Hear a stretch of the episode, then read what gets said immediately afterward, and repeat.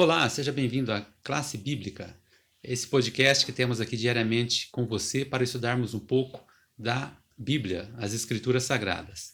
Hoje temos o Pedro conosco aqui para o assunto de quinta-feira, dia 18 de junho, hoje com a abordagem bíblica com espírito de oração, nessa sequência de assuntos sobre algum como nos comportarmos né, diante de dificuldades que temos em alguns textos é, da Bíblia. Pedro, que, que o autor trouxe para a gente aqui né, nesse assunto do, de abordar com espírito de oração? É, eu já achei é, interessante o próprio título, né, abordagem bíblica com espírito de oração, que envolve um, um diálogo aqui, é, porque às vezes nós, nós lemos a Bíblia por, por nós mesmos, assim, é, só por nossa parte. Eu leio a Bíblia e nós esquecemos de falar com Deus primeiro. Então, é, o espírito de oração, é nossa, nós conversamos com Deus e, e ouvimos Deus responder nós através da sua palavra, somente da palavra dele. É, existe uma, uma frase de um livro que também é uma indicação, mas mostrar aqui, autor chama Entende o que lês.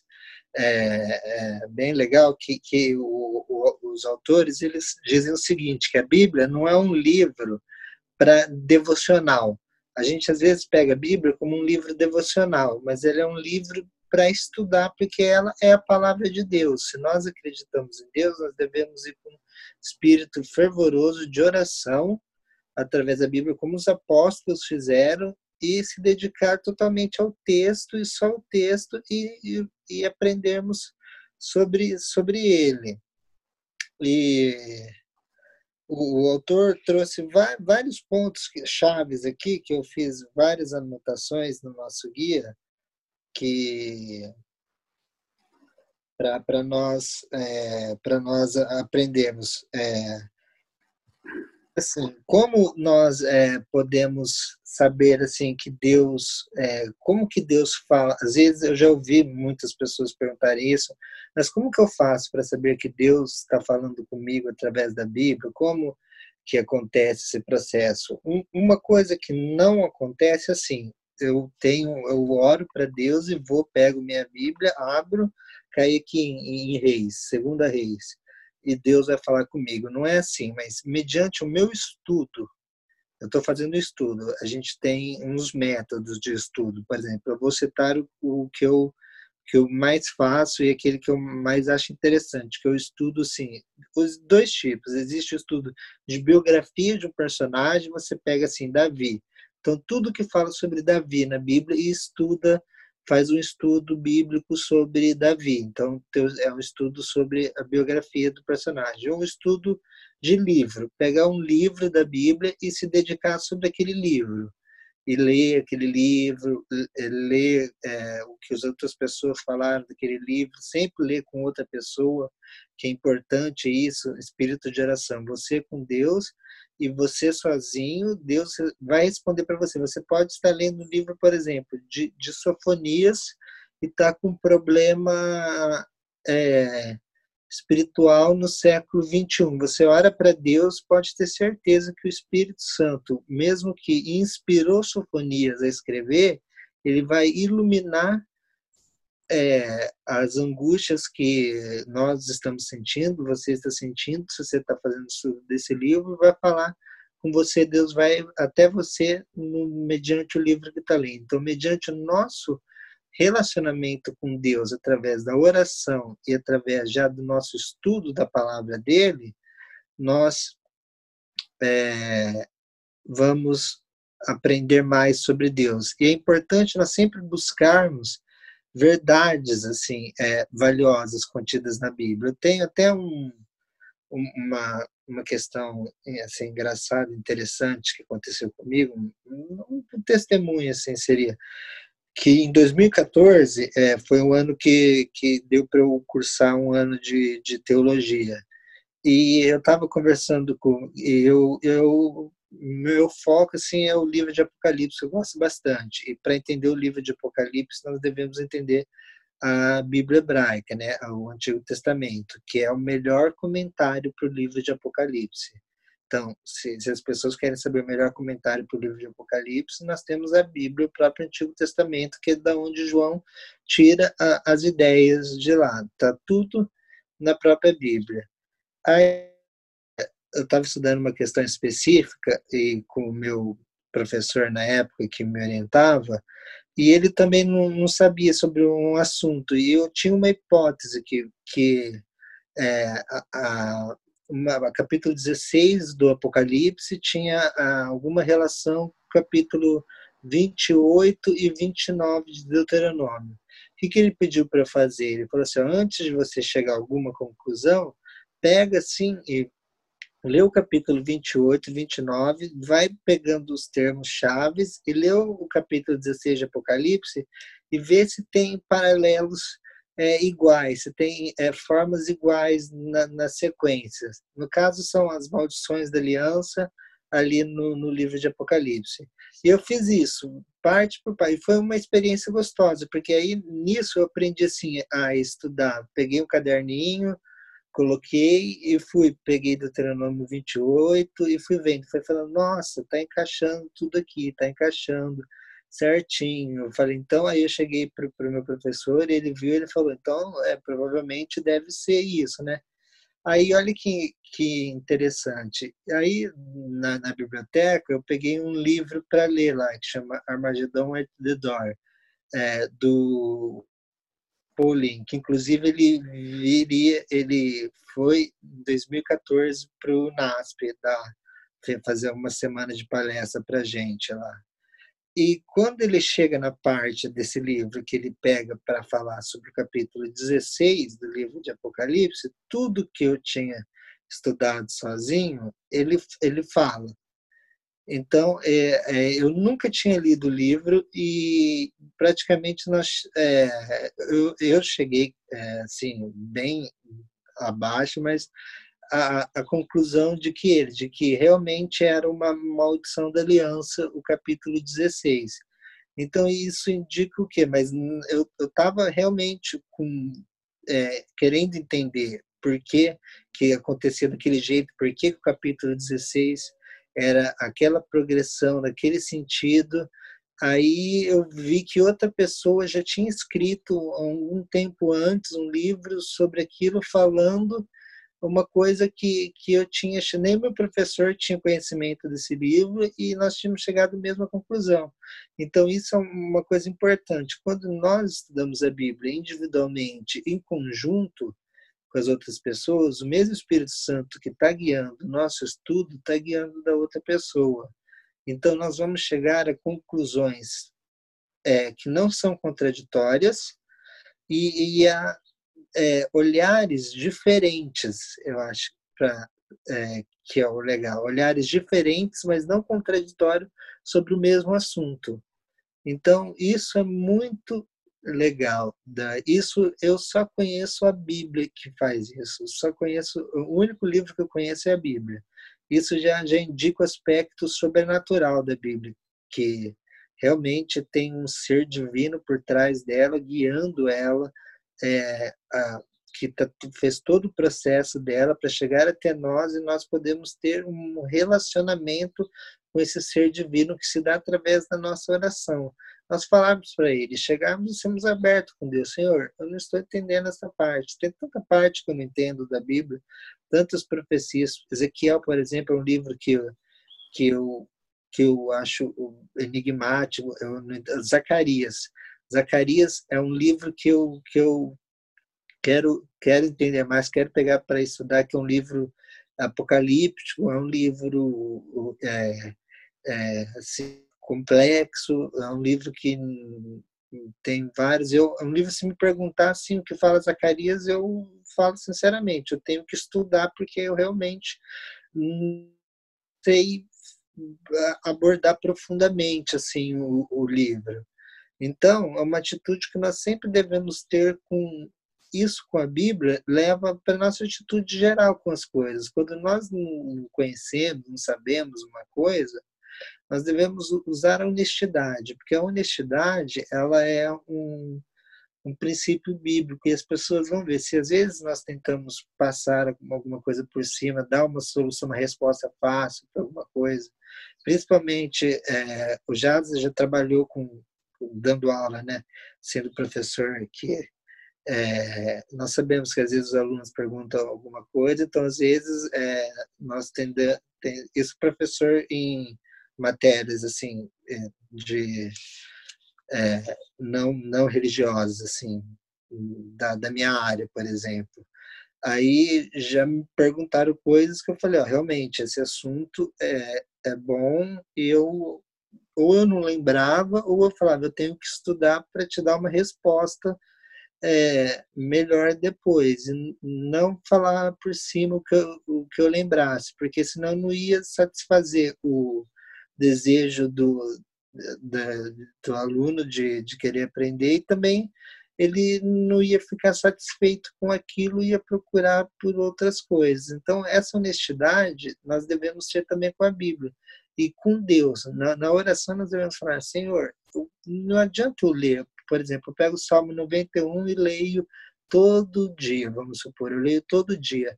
Mas o que, que adianta eu pegar o Salmo 91, usando exemplo, que é um salmo bem conhecido, e não entender o Salmo 91? Então, olha para Deus, Senhor, o que, que realmente diz?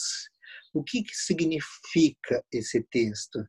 Aí nós vamos ver que Deus vai abrir as portas para nós. Ele, de alguma forma, ele vai falar para nós. E o Salmo 91 é um salmo escatológico, a praga que voa ao meio-dia, é, a seta que voa ao meio-dia, que mil cairão ao teu lado, dez mil à tua direita, mas tu não terás atingido, não serás atingido.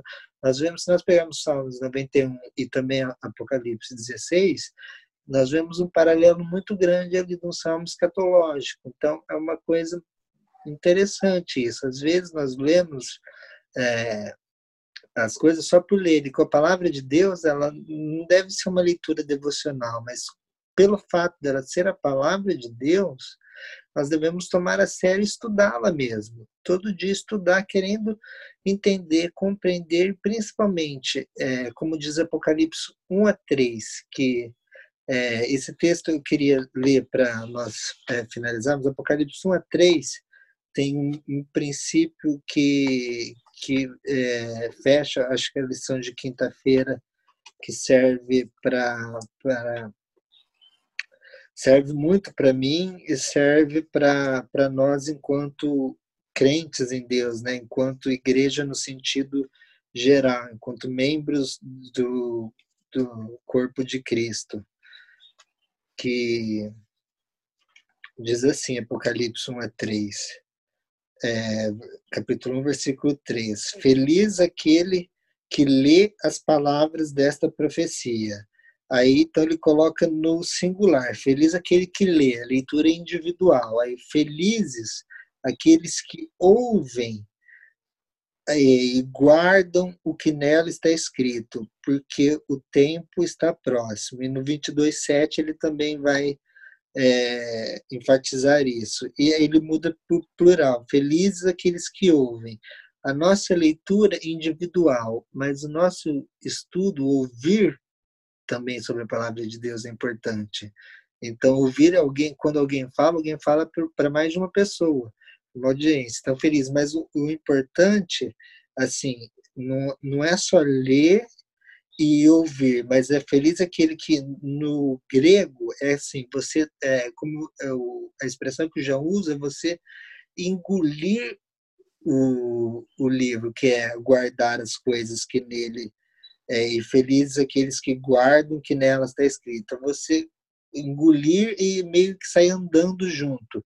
É isso que o João está querendo dizer, que é para você internalizar. Não, não adianta ler e ouvir, mas é pôr em prática a prática, que a Bíblia é uma, é uma ensina uma religião prática. Então, feliz é aquele que lê, feliz é aquele que ouve. Então, é importante nós lermos, é importante nós ouvirmos as outras pessoas falando sobre o livro, mas principalmente o mais importante de tudo é nós colocarmos em prática aquilo, é nós guardarmos, é guardarmos no sentido de andarmos com a Bíblia, levarmos ela para onde nós fomos, mostrarmos é, através das nossas atitudes o que nós estamos aprendendo e não só ficar na parte intelectual assim do assunto, só conhecendo tudo sobre a Bíblia, mas não tendo um relacionamento com Deus que está por trás da Bíblia. Então, não, isso fica vazio. É mais importante nós conhecermos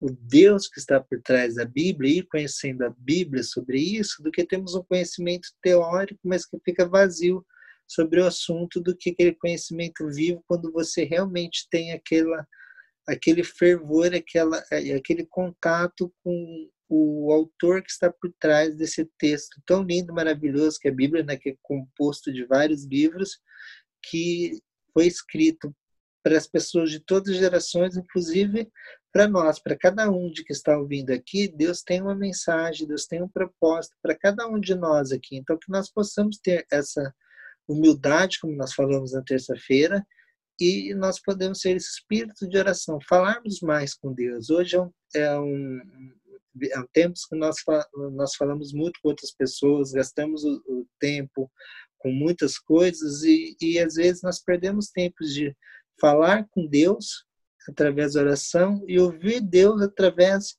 do nosso estudo da Bíblia, a palavra dele, que ele vai responder a nós através da Bíblia. E mediante isso, nós sabemos assim, se o, o que nós ouvimos ou o que um, se alguém se revela profeta é verdadeiro ou não, se o que ele fala está relacionado às escrituras e relacionado com a indicação à Bíblia e não à experiência pessoal dele, mas sempre ao texto bíblico e levando as pessoas a Deus através da Bíblia e com a Bíblia.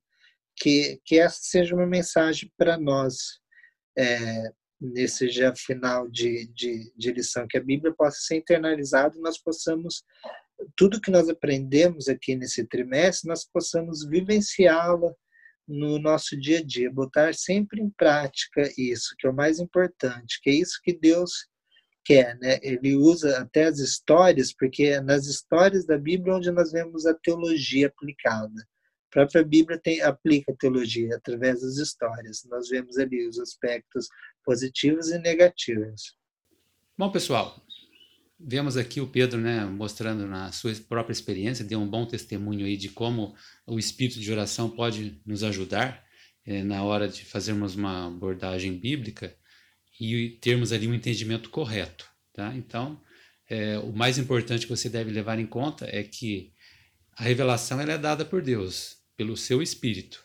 E ela pode nos, alcan nos alcançar, né, como se nós estamos ali dedicados no nosso estudo, com vontade, é, também procurando é, analisar outros escritos, como até ele apresentou, mas de qualquer forma, é, vai haver ali uma unidade na interpretação quando essa revelação ela vir do Espírito Santo, mediante né, o nosso espírito de oração.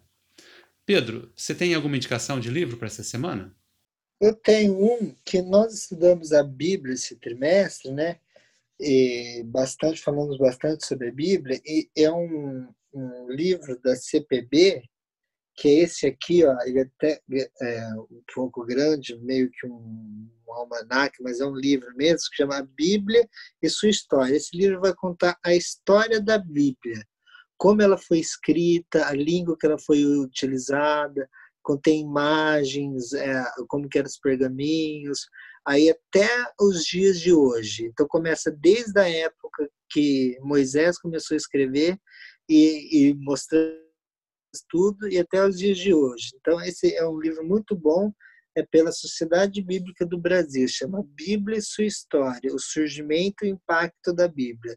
Então conta desde isso até os tempos modernos, como que a Bíblia se disseminou para ser o livro mais é, vendido, mais publicado no mundo, se, deveria ser o mais lido, né? Mas é, pelo menos é o que mais publicado que mais as pessoas têm em, na, na, casa é a Bíblia. Então aqui mostra tudo, nós vemos Deus por trás disso. Então isso daqui é a história da Bíblia, não a história que a Bíblia conta, mas a história da Bíblia e ajuda nós compreendermos algumas curiosidades assim sobre o texto bíblico. Fica a indicação aqui desse livro, bem legal. Ele é um pouquinho grande, mas ele é um livro que compensa, viu?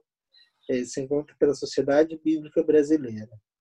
Muito bom, então tá aí uma boa indicação nesse trimestre que a gente está estudando sobre a Bíblia, né? Então fica aí. É, aos poucos você montando também seu repertório de estudo, mais uma indicação importante aí para entendermos um pouco mais das Escrituras Sagradas. Esperamos você amanhã para encerrarmos essa semana. Até lá!